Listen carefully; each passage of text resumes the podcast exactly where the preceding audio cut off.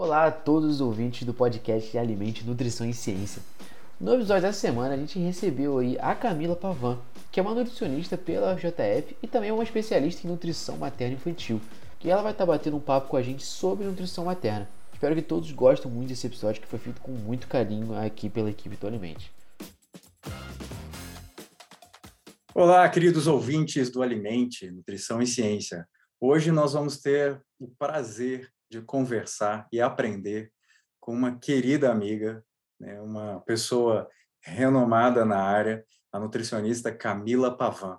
Camila, o Alimente te recebe de braços abertos para você poder conversar com a gente e passar um pouco do seu conhecimento né, para toda a galera que ouve o Alimente. Seja muito bem-vinda.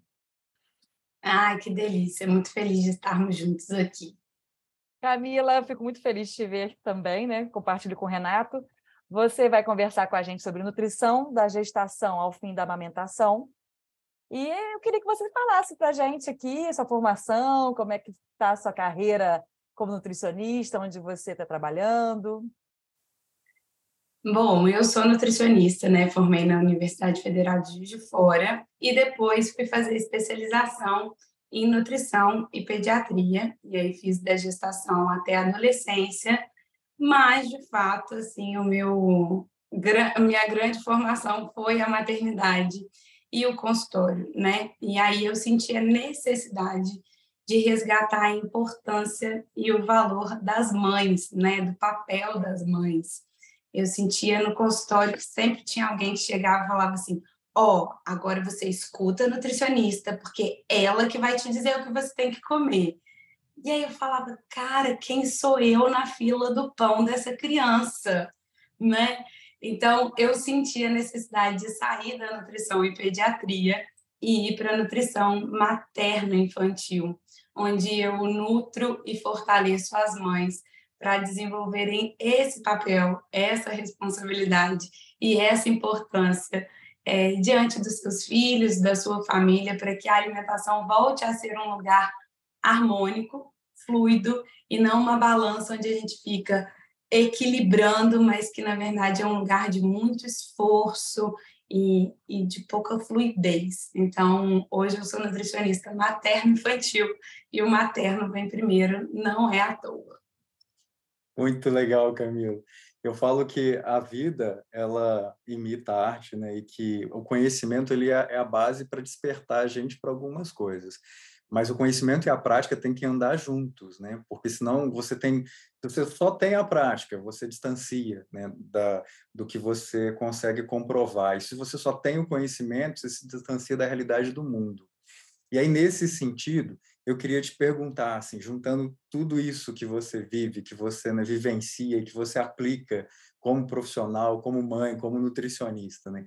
A gente pode dizer que existe uma orientação seja específica para a gente indicar para uma mulher gestante é, qual, se existe, né, quais seriam as principais recomendações? O que, que você poderia falar para a gente? Ai, vou começar fazendo um recorte aqui, né? Quando a gente fala da mulher gestante, ela vira uma entidade, né? A mulher gestante. E aí começa um processo muito de adoecimento ou de invisibilização dessa mulher onde ela se torna gestante. Então, toda gestante vai comer a mesma comida? Vai ter a mesma alimentação? Vai ter a mesma demanda nutricional? Não. Só que quando eu penso na gestante, eu excluo ela dos demais grupos dela e jogo ela nesse cenário. Sendo que aí a gente precisa pensar é uma gestante adolescente? É uma gestante de qual classe social? É uma gestante que estava afim de ficar grávida? É uma gestante que está afim de cuidar dessa gestação? Ou ainda está tendo que engolir e processar essa gestação inesperada? É uma gestante de 39 anos que estava há muito tempo desejosa dessa alimentação? Então, tudo isso vai impactar drasticamente na elaboração do plano nutricional. Quando a gente fala de nutrição, especialmente a nutrição clínica dentro do consultório, a gente fala dessa individualização. E essa individualização, ela precisa de ser para além dos cálculos. Ela precisa de de fato envolver a história desse paciente, né? É, esses pormenores, né? Então, por exemplo, se é uma gestante que vem de uma inseminação artificial, a gente já tem na literatura bem é, documentado que o ganho de peso dessa gestante é muito maior, tipo três vezes maior do que uma gestante em que a gestação foi natural, porque o desejo de nutrir e manter esse bebê ele é gigantesco, né? Então é, são parâmetros que se a gente não olhar com profundidade para além dos números, a gente perde o nosso paciente. A gente deixa de entregar um trabalho de altíssimo nível, talvez cientificamente muito correto, né? Muito matematicamente calculado e pensado, mas que vai fazer pouca conexão e aí vai deixar de ser prático. Então, eu brinquei de ser mãe como sendo a minha grande graduação, né? Mas eu não acho que a gente precisa de ter um obstetra mulher ou um cardiologista que já tenha tido um infarto, né? A gente precisa de profissionais que tenham uma capacidade de empatia é, desenvolvida, uma escuta ativa para diante de toda a minha bagagem de ferramentas, cursos e formações que eu fiz, eu vou escolher ali as que mais fortalecem esse meu paciente. Então, a escuta, ela vai ser, na verdade, a maior ferramenta para eu decidir o meu plano, né? Então, é, aprender a fazer perguntas vai ser aí um grande diferencial é, na decisão do que, que do meu conhecimento científico faz sentido para esse paciente. Muito bom, né, Camila? Porque a gente sai daquela da faculdade, né? Eu percebo que os alunos ficam muito preocupados com as fórmulas, com os cálculos, e às vezes podem montar um plano alimentar na gestante sem considerar né, o contexto social dela, né? E esse impacto da gestação para essa mulher. E aí, não sei, na sua escuta, eu acho que você deve ter percebido um aumento de consumo de ultraprocessados, né, de alimentos industrializados. Tem uma preocupação diferenciada quando a mãe é, ela está gerando né, um outro ser, ou você percebe que é, isso é indiferente, né? Continua comendo da mesma forma. Não sei se por faixa etária você possa perceber diferenças nessa preocupação. A gente vai precisar de pensar aí que a inteligência artificial está crescendo absurdamente, né? Então, hoje a Alexa já é capaz de fazer um post de Instagram. A gente tem reportagens sendo criadas por inteligência artificial. Então, esse trabalho matemático do nutricionista, ele vai ser substituído pela máquina. Então, se eu narrar para a inteligência, né, qual é o quadro do meu paciente, ela vai me dar uma dieta perfeita para esse paciente. E dia virá que a máquina vai imprimir ou elaborar essa dieta num pacotinho e você poderá dar, no caso de um, de um paciente hospitalar, nesse caso, né? Então, o que vai nos diferenciar da máquina é a capacidade de conexão com o humano. Então, de eu entender o que ele gosta, o que ele não gosta, o que, que é vivo, né? Então, será que, de fato, é, quando as pessoas buscam esses alimentos ultraprocessados, elas também não estão buscando o nutricionista? Vou dizer de que maneira. Disseram que eu preciso de comer mais proteína. Então, eu vou comprar um iogurte de whey protein. E o nosso trabalho acaba sendo um incentivo aos ultraprocessados. Ah, então não pode comer orgânicos. Ah, ok, vou comer uma batata assada do pacotinho porque ela não, não tem é, agrotóxicos, né? Então, a gente precisa de ter muito cuidado, porque se a gente faz esse recorte, né? Só pode comer orgânicos, não pode comer agrotóxicos. A gente também gera um pânico nas pessoas pelo que é natural. E aí vai se buscar essas informações nutricionais através dos rótulos. Ah, então eu vou procurar o biscoito mais saudável. É, mas você está no biscoito. Essa chave para o resgate do natural, ela é um desafio muito grande e que vai ter a ver com a gente repensar essas informações nutricionais e o nutricionismo que a gente gerou para a população. Porque hoje, na verdade, se eu receber uma paciente que nem chegou em mim ainda, tá? Ela recebeu o diagnóstico de diabetes gestacional. Ela pega aquele papel e ela já vem para o áudio de marcar a consulta dizendo: olha, a minha glicemia está em tanto, então eu preciso de aumentar, estou contando com você, a partir de agora eu só estou comendo alimentos diets. Será que é essa a solução? Será que é esse o caminho? Ou essa paciente é uma paciente que vem da pandemia e estava muito ansiosa e trabalhava em casa do lado da geladeira, né? E ainda não conseguiu regressar uma atividade física, os eventos sociais, né? A gente ainda tem muita gente que está mais amarrada no home office, né? Então, é importante esse trabalho mais profundo é, diante de, uma, de um resgate da comensalidade, né? Eu acho que o nutricionismo, esse saber calorias, sódio, não sei o quê, já tem paciente sabendo mais do que os nutricionistas, né? Eles estão com a tabela na mão, eles abrem aplicativos que são interessantes e que são de informações relevantes, só que a gente precisa de resgatar os rituais, os rituais de comer, os rituais de estarmos juntos, os rituais de cozinhar, de ir à feira, de conhecer o nome do produtor, né? Então, é um trabalho que ele deixa de ser um trabalho individual e ele passa a ser um senso de coletivo, de sociedade. E quando a gente está falando de gestante, vocês vão ver que eu vou resgatar o tempo inteiro essa necessidade do social. Todas as vezes que a gente joga a responsabilidade para a mãe, para a família, fica muito pesado para esse indivíduo.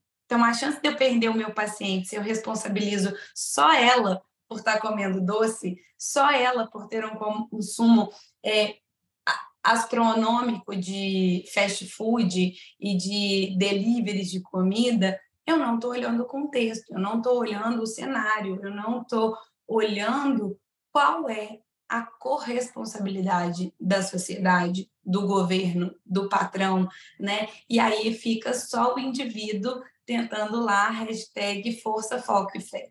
Muito pesado, a grande maioria vai falhar. Então, esse nosso processo de exigir que os ultraprocessados se tornem alimentos de fato saudáveis, né, de fato que ajudem a população, é muito importante, porque você exigir que todo mundo goste de cozinhar e saiba cozinhar é um processo muito mais longo e, de novo, culpando o indivíduo. Então, se eu passo a ter um governo que taxa os produtos por quantidade de açúcar, opa, eu começo a ter uma inversão. Então, um biscoito recheado que custa R$ 1,29, ele passa a custar R$ 7,00. Em uma maçã que ganha um incentivo de produção, que hoje custa R$ 7,00, ela passa a custar R$ 2,99. Então, essa responsabilidade dos ultraprocessados e das grandes empresas lucrando em cima da saúde da população precisa de ser um projeto de governo, precisa de ser um olhar social para que a gente de fato tenha uma mudança de consciência. E é claro que quem tem um pouco mais né, de recurso financeiro, é, intelectual, vai apoiar essa mudança. Então, fazendo o consumo de produtos orgânicos, escolhendo melhor no mercado. E aí sim, né? Quem hoje está fora dessa zona é, de risco alimentar e consegue de fato exercer uma escolha alimentar sobre o que eu compro, sobre o meu produto, vai sim potencializar essa mudança social para que a gente tenha aí um ganho de saúde efetivo, né? Fantástico, né, Aline? É, não tem como não se apaixonar por uma pessoa que chega nesse nível de conhecimento, de entendimento do mundo, né? E é tão legal isso porque, né, o Camilo que você está falando tem muito a ver com a legislação também. Né, de como a Anvisa legisla sobre, sobre os alimentos. Né? Então, por exemplo, eu acho que um caso clássico que a gente fez uma pesquisa é sobre a rotulagem de alimentos diet para diabéticos. Né? Então, não pode ter açúcar. Então, açúcar são disacarídeos, né? Tem duas moléculas, mas pode ter maltodestrina. que é um, um, carboidrato de altíssimo índice glicêmico, né? E, o que você, e é tão legal porque o mundo tem essa tendência de mudança, né? Hoje, ontem foi enviado ao Congresso uma petição, né, dos três S, né, que é sustentabilidade, né, é, socialmente é, responsável, né, e que seja saudável, que, que exatamente que essa tributação faça essa parte, né, desses três S's. As coisas precisam ser saudáveis. Então, o que é saudável precisa de ter menos tributo, porque senão a gente vai entrar em colapso. Não tem como. A gente já né, sabe que está adoecendo. Você, você quer complementar? Por favor. Quero. É, esse meu olhar né, de profundidade para as mães e para essa responsabilidade aí das empresas foi o que fomentou em mim o desejo de abrir a minha empresa, né, a NutriKids. A gente estava no meio da pandemia, os pais trabalhando no home office e as mães tentando cuidar da casa, do home office e das crianças e da comida. E uma grande maioria das pessoas pedindo delivery e não existia delivery para as crianças, né? Então as crianças estavam engordando drasticamente foi muito significativo o ganho de peso infantil na pandemia. É, e eu falei, cara, mas é isso. Se você vai no mercado, o que, que você tem de saudável para comprar para uma criança? Né? O que, que você consegue pedir e fazer em cinco minutos para uma criança? Então, o desejo de dar é, chão para a NutriKids, né? fazer ela de fato nascer, teve muito a ver com isso, né? As mães têm o direito de comprar a comida que elas queriam fazer. E aí nasceu a NutriKids para ser essa comida congelada, saudável e que a gente faz isso. Corre atrás de pequenos produtores, de orgânico, consumo local, né? Então está sendo um, um mergulhar de forma prática nisso que eu acabei de trazer para vocês. Isso que você fala vem muito né, de encontro do que a gente ouvia lá atrás, né? de que ser mãe é sofrer no paraíso. Né? Ou seja, é um, é um imposto a essa mãe, uma pressão né, da sociedade, da família, do esposo, né, de todo mundo. Né? E aí eu fico pensando, bom, você já tem uma gestação que muda toda a sua fisiologia, muda o seu ponto de equilíbrio, inclusive, né? Fisicamente você altera né, o centro de gravidade da mulher. E aí você tem toda a questão do parto, né? De, de ser natural, de não ser, né? De ser cesárea e tal. E aí você finalmente consegue terminar esse passo. E aí você chega, então, no, no puerpério, que é um período, é, para mim, é assustador. Eu que sou homem, para mim é assustador. Eu olho e fico assim, meu Deus, né? É assustador demais. Você tem um ser completamente dependente dessa mãe, e o pai não tem muito o que fazer. Eu acho que a única coisa que eu conseguia fazer era dar banho, e era o máximo que eu fazia. Eu dava banho, botava para dormir, mas toda a alimentação, toda a parte né, de cuidado acaba caindo sobre a mãe. E aí existe algum cuidado nutricional para essa, para essa, para essa parte do ciclo, assim, para essa mãe que a gente precisa levar em consideração enquanto nutricionista? O que, que você acha sobre isso? Existe super. É, a gente já vem falando sobre o pré-natal do século 21, né? Basicamente toda gestante ou a grandíssima maioria das gestantes vão saber, ah, estou gestante, preciso de tomar ácido fólico. Só que tomar ácido fólico durante a gestação já é um atraso. A gente precisava que esse ácido fólico tivesse sendo tomado no mínimo, no mínimo três meses antes da gestação, né? Então, quanto mais a, a ciência evolui, a nutrição evolui, a gente percebe como que a, condição nutricional de cada indivíduo vai interferir, obviamente, na manifestação dos seus genes, né, nesse poder reprodutivo aí, nessa combinação, tanto do homem quanto da mulher. De novo, a pressão fica muito sobre a mulher, né, mas a gente vem vendo o impacto da baixa saúde dos homens, né, também nesse espermatozoide, nessa baixa qualidade do gameta masculino, só que a mulher depois tem um momento mais prolongado disso, né? Então, ela vai nutrir na gestação, e em geral as mulheres vão correr atrás de suplementação na gestação, e a gente precisa de olhar de novo isso de forma individualizada, mas a gente vai ter uma diferença gigantesca para esse puerpério, que é na gestação, tá todo mundo falando come, come mesmo, come por dois, ai, se autoriza isso, nossa, como você tá linda e tal. E o neném nasce e você pede uma Coca-Cola, um suco de laranja, um leite, e alguém vai falar: você vai comer isso?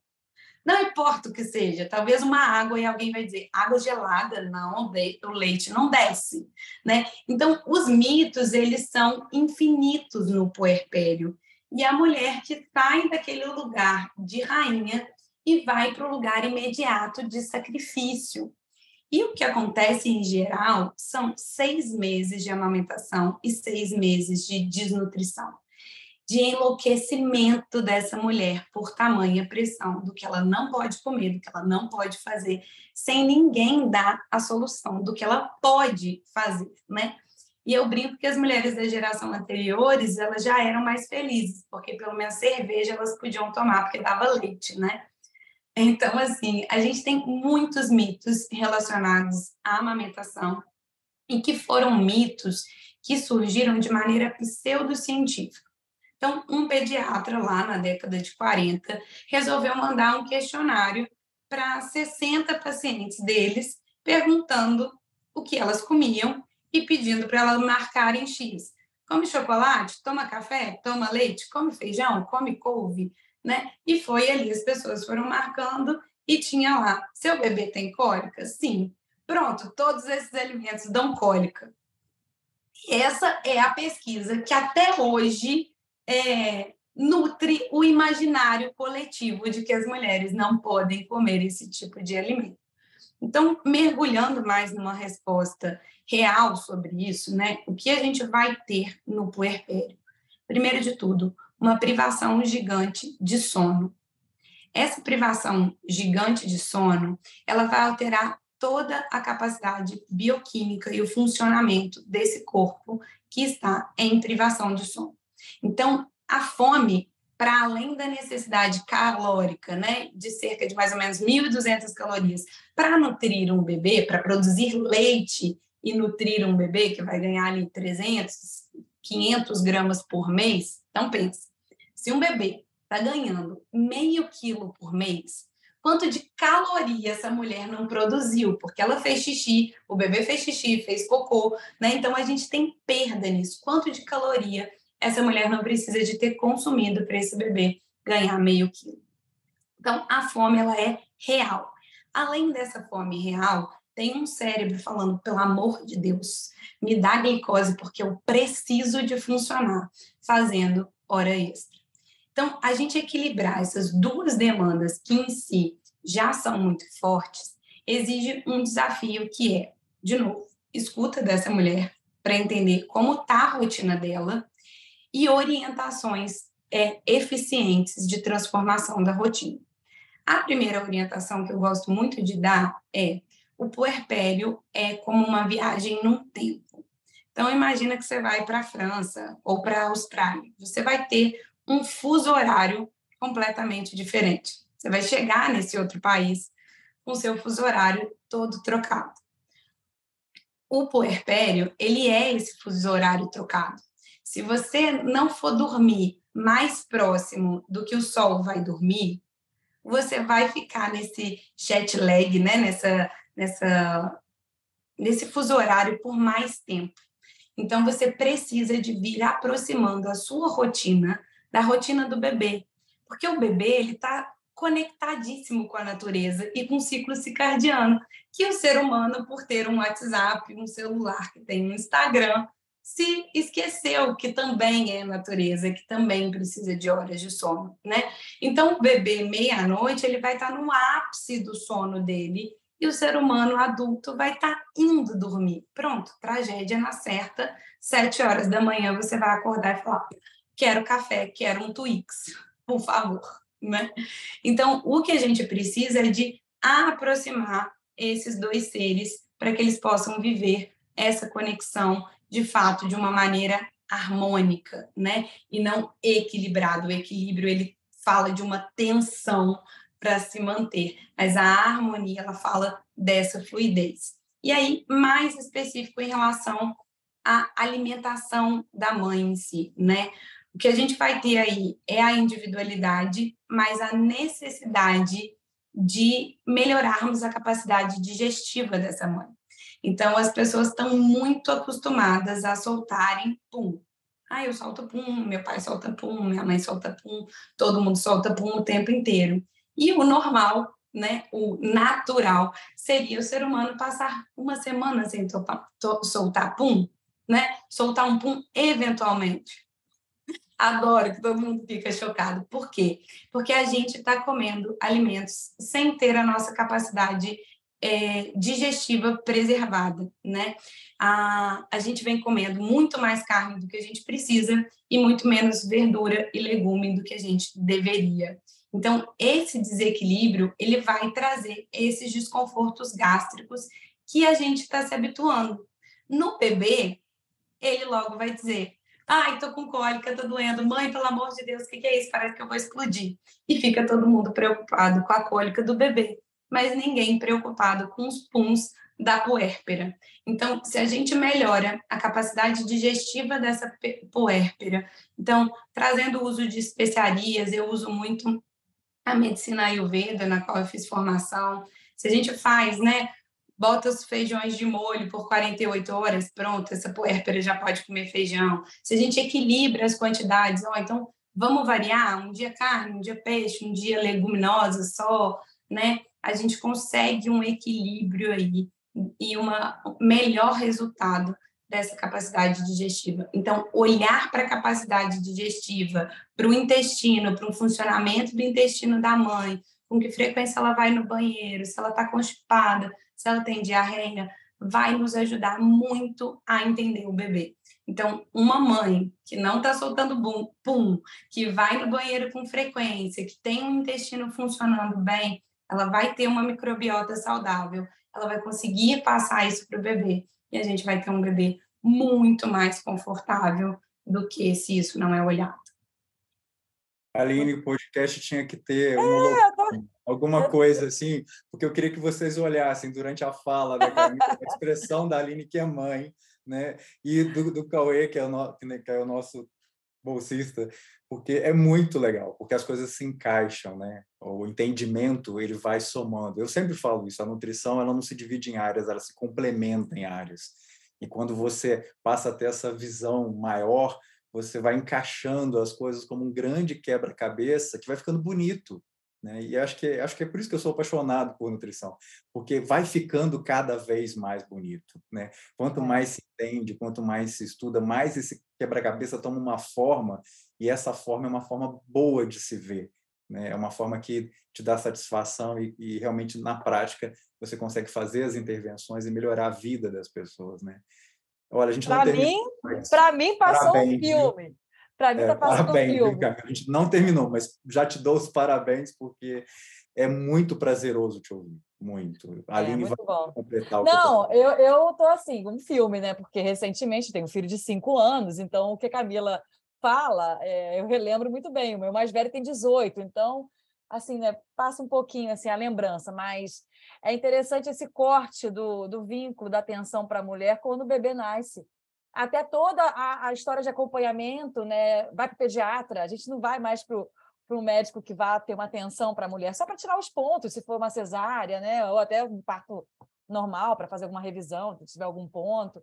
Mas é isso, a gente corta a relação com a mulher e a gente, a mulher não pode sentir nenhum estresse. E aí o estresse é um fator importante para a produção do leite, né? Então, toda essa fala que a Camila traz de escutar, perceber qual é o interesse, né? sair desses tabus que a família vem muito em cima, né? Com que você pode ou não comer esse resultado em relação a, ao intestino da criança, né? O que, que é? a resposta no intestino da criança, se ela está com cólica, ela está chorando que é cólica, ou ela está comendo, é o trato gastrointestinal dela, está com fome, chora por fome ou chora por cólica e, e a mulher perdida ali não pode se esgotar, e até causa né, também questão de saúde mental, esse estresse é, intenso, muitas mães caem em depressão nesse período, né? E, e muita culpa. Por que, que ela não está ali feliz com aquele bebê é, que ela deveria estar tão contente, que ela esperou tanto, né? Então acontece muito essa, esse rompimento e a mulher de novo com essa, com essa culpa. Então a, a Camila traz muito essa essa, esse entendimento, assim, além do que tem as prescrições e as orientações nutricionais né, que deveriam aí é, na formação da nutrição a gente aprende muito, né, dentro da, das disciplinas, mas que a gente precisa ouvir. E assim, eu fico encantada, né, em ouvir. Eu acho que eu queria até é, partir assim para um para a parte mais da maternagem, que eu acho que a Camila já falou muito também, né? É, nesse processo da mãe, com esses conflitos todos, às vezes o espaço que ela vai ter para conversar com o nutricionista, nem o marido vai ouvir. Às vezes nem tem marido, eu não tive marido na minha, na minha, na minha última gestação, estava sozinha com a minha mãe praticamente. Então, assim, é, é mais um, um, fator que, que emocionalmente abala, né? Então, o que, que você... Aline, é, desculpa te cortar, mas é que essa é, é de fato uma dor que eu carrego, assim. Às vezes as mães vão chegar em mim lá com seis meses, na hora de fazer a introdução alimentar, e meu coração fica esmigalhado na hora que eu olho para essa mulher que está desnutrida. Então, né, os cabelinhos tudo em pé, assim, que a gente fica, um, uma olheira. E a olheira! Ela não fez xixi para vir para consulta, né? É, é de um lugar muito doído. E é doído porque eu falo, tem um pediatra vendo o bebê mês a mês e uma mãe esquecida há seis meses. Então, Frente quando... né? É, então, quando eu fiz esse corte né, do nutricionista materno infantil, foi por isso, eu não estava conseguindo ignorar a mãe e olhar para o bebê gordinho e feliz. Eu, eu falo, eu tô te vendo, não consigo baixar o olho para esse bebê lindo, gordinho, fofinho que está no seu colo, né? Então, foi um, um, um resgate meu de falar, vou sustentar olhar para a dor, vou sustentar olhar para onde não está fluindo, né? E aí, é, eu acho que tem um outro ponto muito sensível, né?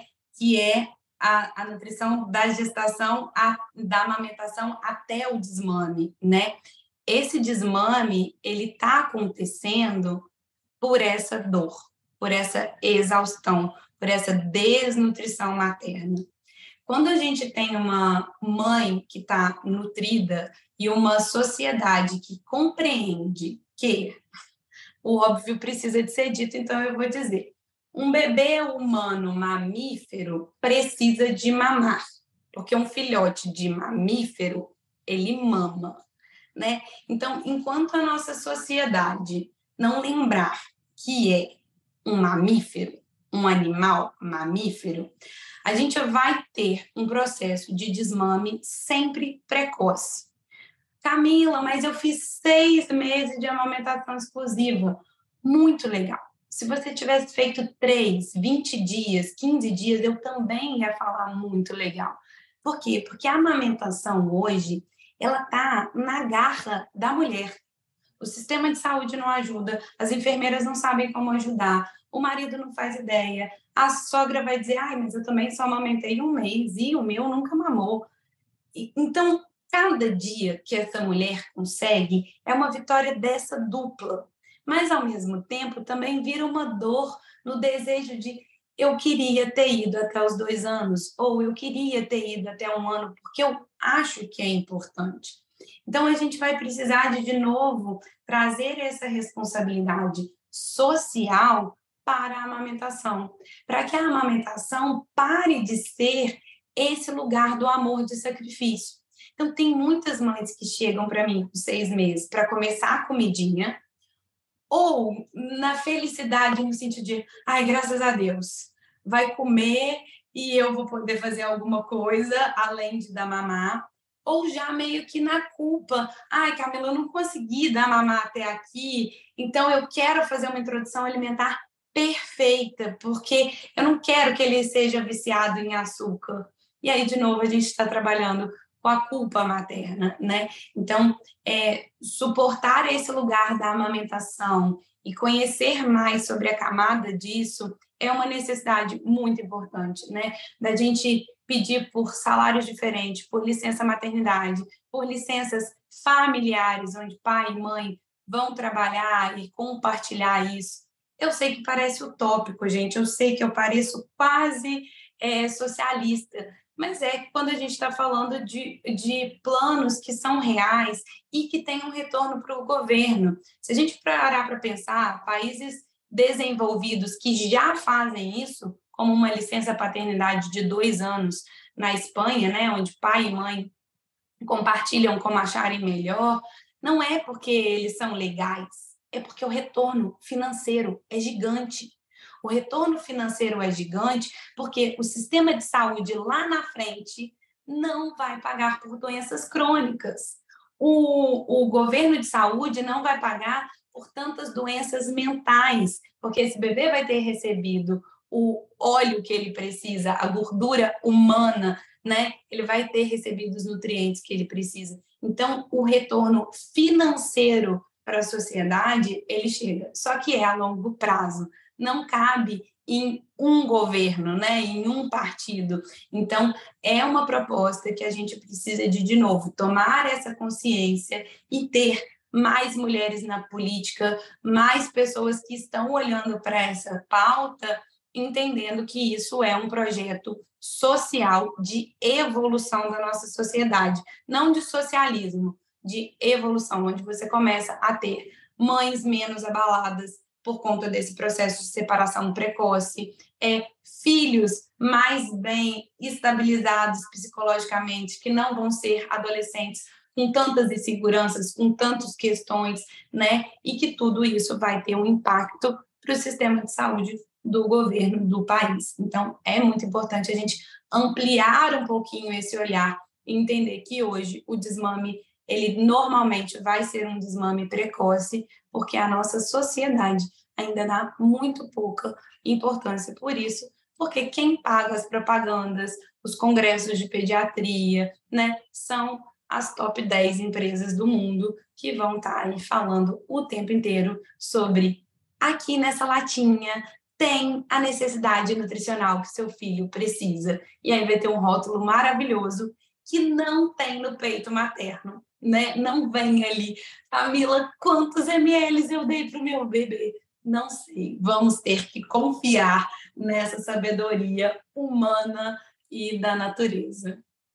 Ah, tão lindo, né? Ouvir, Renato.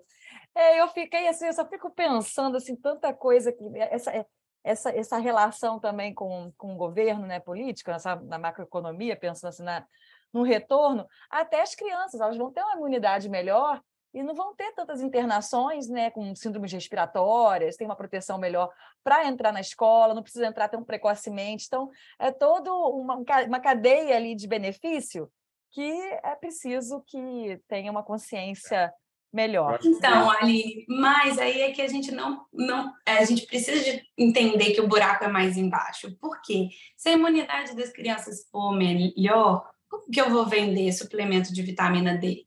Como que eu vou vender suplemento de zinco?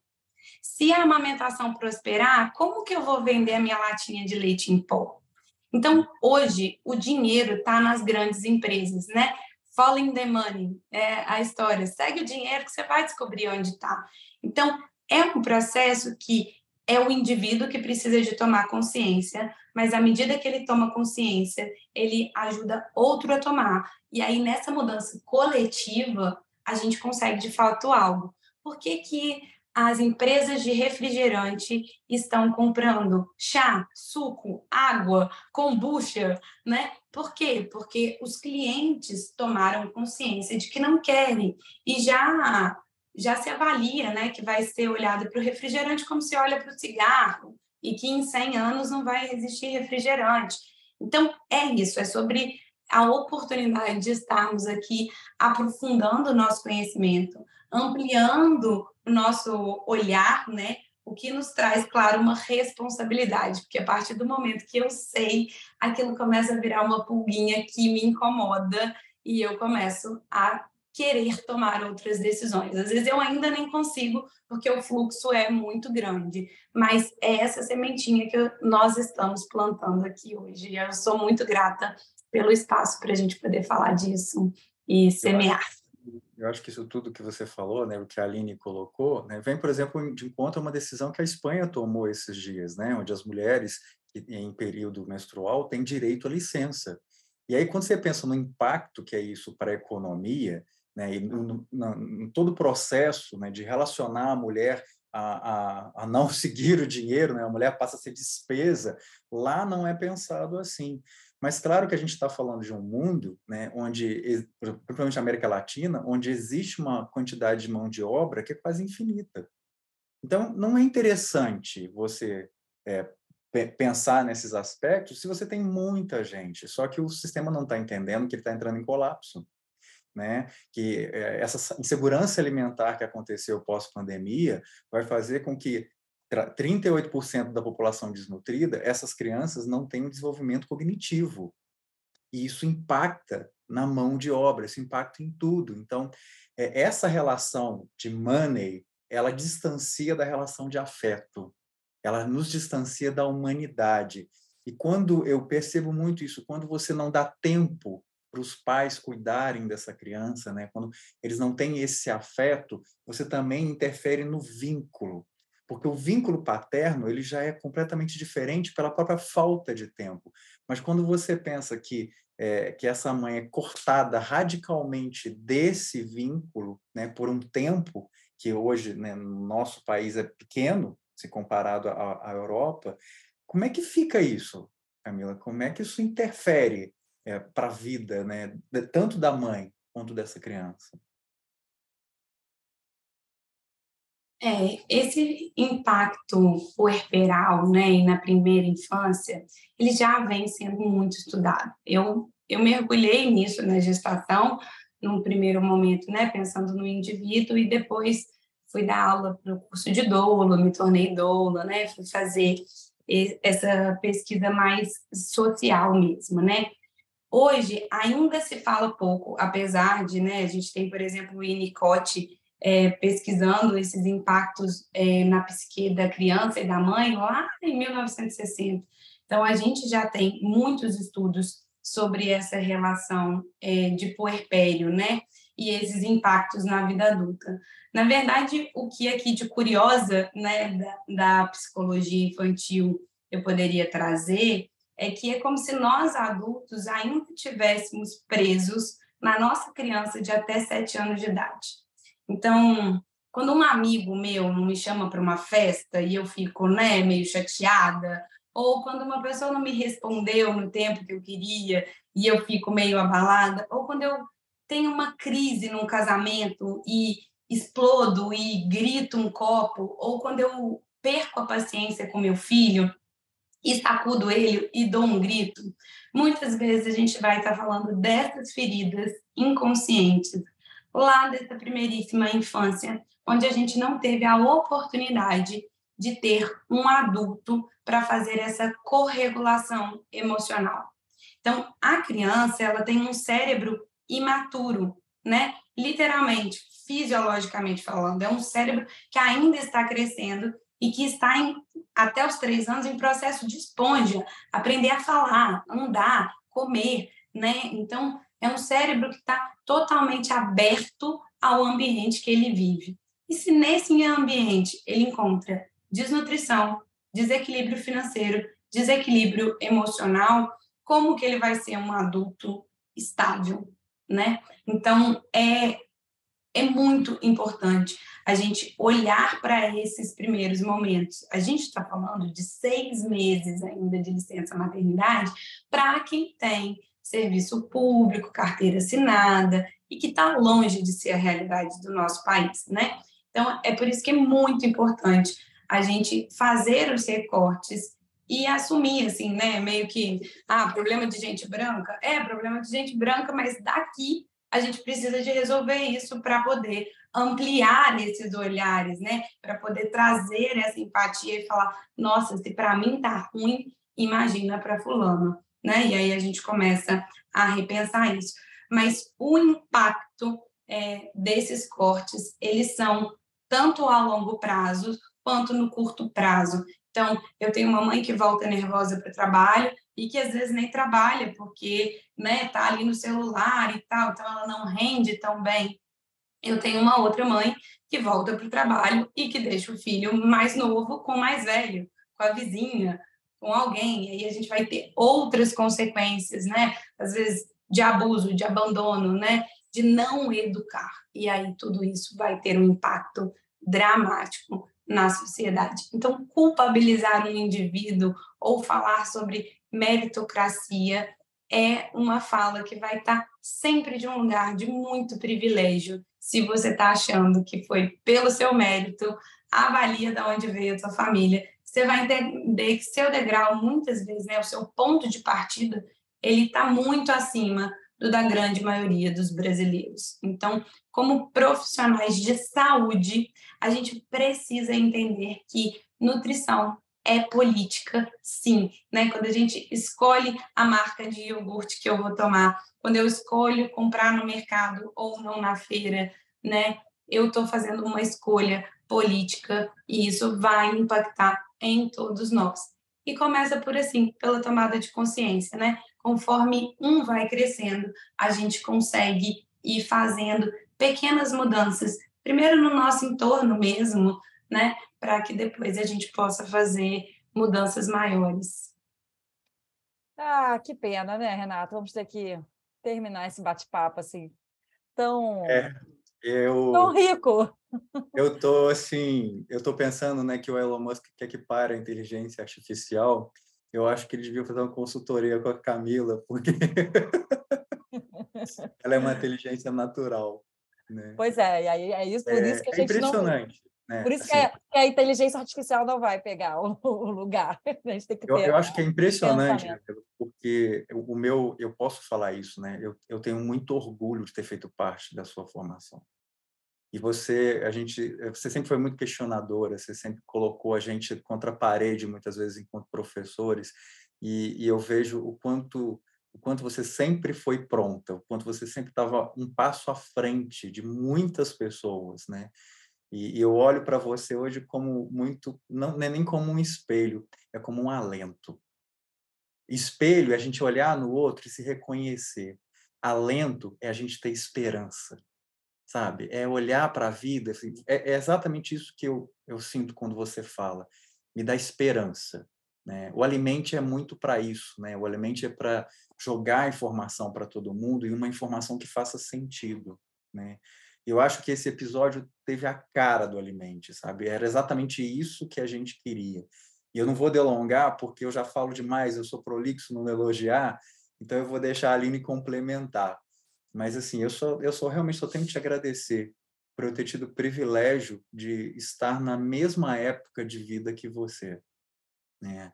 Eu falo muito isso para a Aline, né, do quanto eu sou privilegiado por ter vindo para cá nesse mundo na mesma época, porque é um encontro improvável, né, de, de três gerações, né?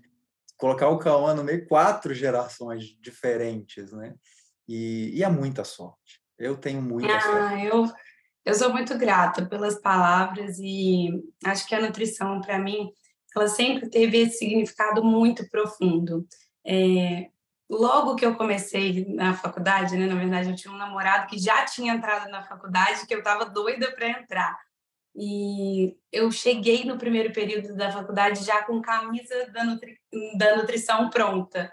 E aí a Arlete, querida, falou assim: essa camisa tá tão cartesiana e eu olhei para a camisa linda e colorida e falei: não entendi, mas tem uma informação importante aqui. Guardei e segui para a vida feliz, né? E no momento que eu entendi o que que era a nutrição para mim, né? A, a nutrição para mim ela não faz sentido se não for de corpo e de alma. Então, eu fico muito feliz de hoje ter cumprido esse meu servir no mundo e compartilhado com vocês essa nutrição para mim que é de corpo e de alma. Ah, eu também compartilho as palavras do, do Renato, né? E ver Camila assim nessa é, segurança, né? É uma postura assim, uma conversa plena e que, que, que conversa com várias áreas, né? Eu acho que transita bem é, tanto na parte social, tanto na parte técnica, clínica, quanto na parte é, da produção, porque ela também tem uma empresa, né? Então ela consegue ver a necessidade das crianças e das mães para pensar no que ela pode ajudar. Então, mais uma vez, ela ajuda de novo. Eu também fico muito feliz de ter sido professora da Camila e participar da inquietude dela, porque ela é, é uma, era uma moça muito Graças questionadora. e assim, era assim, ah, lá vem a Camila perguntar. Ah, tá bom, Camila, vamos explicar. Aí conversava com a Camila e ela não aceitava o que estava sendo explicado e a gente ficava também repensando aquele conceito. E está aí a Camila pronta, né? E trazendo também reflexões ali, aqui importantes para a gente que participa, produz o alimento para quem está ouvindo. Então, Camila, muito obrigada, tá, pela sua participação. Obrigado, queridos. Gratidão enorme. É, hoje eu vou, vou falar uma palavra que eu acho que eu nunca falei no Alimente, né? Que é namastê. Mesmo, de verdade. De verdade. É, eu te, realmente te saúdo é, por tudo que você sempre foi e por tudo que você desabrochou. Né? Eu tenho certeza que os ouvintes do Alimente vão te agradecer muito e que toda essa energia retorne para você em formato de luz, em formato de sabedoria e que o seu caminho seja pleno, como a Aline falou, né? Muito, muito obrigado. É, Obrigados, tem... amores. Eu acho que tem uma, uma frase que chegou para mim recentemente que eu vou compartilhar com vocês. A gente tem é, uma habilidade, muitas vezes, de se tornar mais inteligente quando a gente sai de uma aula. Então, quando eu abro um livro, né, eu me torno mais inteligente. Talvez essa inteligência, a inteligência artificial vai conseguir fazer muito melhor do que a gente. Mas tem uma sabedoria que é a combinatividade entre esses saberes e esse olhar que é o que nos torna humano, é o que nos diferencia da inteligência artificial, que é essa capacidade de conexão. Então, se a gente puder nutrir em cada aluno aqui do Alimente, em cada ouvinte que chegar, essa habilidade de se colocar sempre disposto a conectar eu acho que a gente vai ter um trabalho muito mais sábio e muito mais valorizado e valoroso, né? E que de fato põe o nosso coração nesse lugar de eu sei o que eu estou fazendo, muito mais pela sabedoria do que pela inteligência. É isso. Obrigado, amores. E é isso, espero que tenham gostado do episódio dessa semana que ficou super interessante essa aula que a Camila deu sobre nutrição materna infantil. E ficou claro também pelos elogios do Renato e da Aline o quão enriquecedor foi para a gente também do Alimente poder estar tá compartilhando todas essas informações com ela.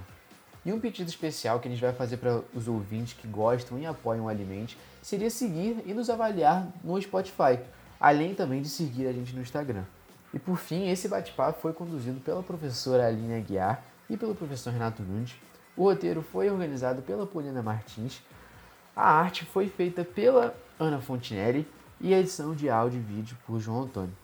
Nosso podcast também conta com o apoio da Pró-Reitoria de Extensão da Universidade Federal do Fluminense e da Universidade Federal de Juiz de Fora. Agradeço a todos que ouviram até aqui e muito obrigado por todo o apoio. Um ótimo final de semana a todos e fiquem bem.